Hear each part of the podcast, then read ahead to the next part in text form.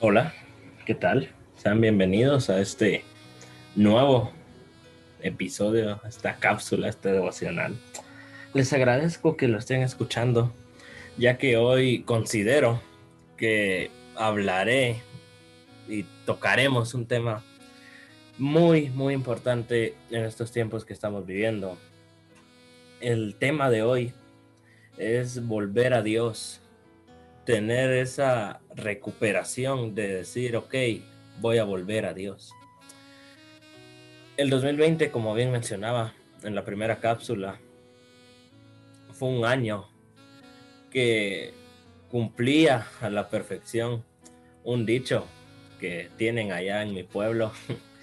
El dicho dice, hoy estamos, mañana, quién sabe. Y es verdad, cuántas personas se nos adelantaron en el camino porque Dios así lo quiso. Y a lo mejor en ellos no se lograron poner a cuentas, no solo con Dios, sino ponerse a cuentas con las personas que lo rodean. Y las personas, obviamente, que quedaron con vida, hoy a lo mejor se están lamentando el no haber hablado antes con esas personas.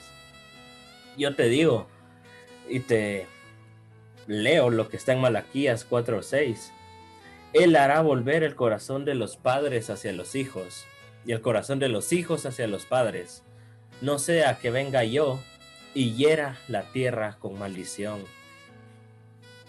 Acabamos de pasar una pandemia, bueno, seguimos estando en pandemia. Pongámonos a cuentas con nuestros padres. Hagamos caso omiso a lo que nuestros viejitos pudieron haber hecho en el pasado. Pongámonos a cuentas. No, no cuesta nada, además estaríamos cumpliendo el primer mandamiento con promesa. Honra padre y madre para que tus días sean alargados. Volvamos a tener esa comunión con nuestros padres y no solo con nuestros padres, sino con tíos, primos, abuelos, con aquellas personas que tú puede ser que estés en pelea, estén en conflicto, que de tu parte exista un perdón, que de tu parte reine la paz, que si él quiere estar peleando, que esa persona pelee contra ti, pero tú no estás peleando contra él. Pongámonos a cuentas con todos.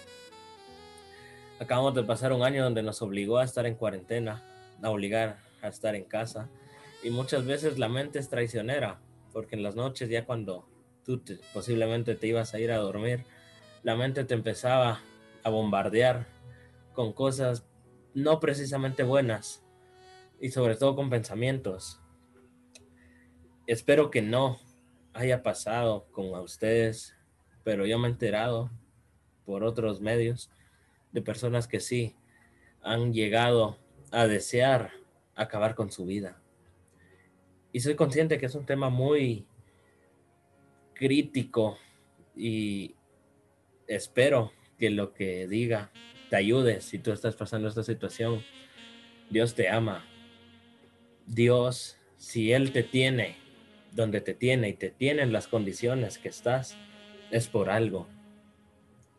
Tú puedes decir, mis padres no me quieren, no tengo relación con mis hermanos, hermanas, quiero acabar con mi vida, prefiero dormirme y que pase lo que tenga que pasar. Y hoy te digo que reprendemos y rechazamos todo pensamiento de suicidio en tu vida, porque tú tienes un propósito para tu vida, déjame decirte. Dios te ama, Dios si te tiene ahí es por algo, es porque en su plan bendito y divino así está escrito Solo tienes que aguantar un poco más. Te invito a que vayas a la iglesia, hables con tu pastor, hables con el pastor de los jóvenes, hables con un amigo, una amiga a la que le tengas confianza. Y estoy seguro que si tú buscas ayuda, Dios, mediante a tus amistades, mediante a tu círculo, te va a dar ayuda. Yo te quiero decir, tú que estás en la universidad, colegio, trabajo y ya no aguantes y quieras tirar la toalla, yo te quiero decir algo. Salmos 23, 4. Aunque pase por el valle de sombra y de muerte, No temeré mal alguno, porque tú estás conmigo.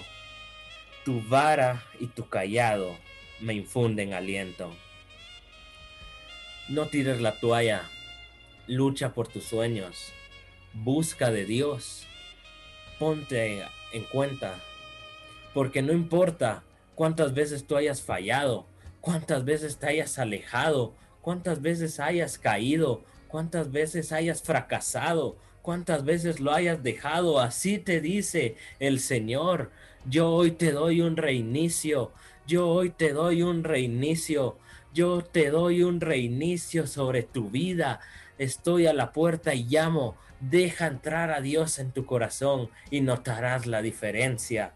Acabo con esta cita bíblica, Job 14:7, porque hay esperanza para un árbol cuando es cortado, que sus renuevos no le faltarán, aunque sus raíces envejezcan en la tierra, al olor del agua reverdecerá y como una planta joven echará renuevos tú y yo podemos ser ese árbol que nos fue cortado por pecado, que fuimos cortados por actitudes de personas que nos rodean y nos alejamos de la iglesia.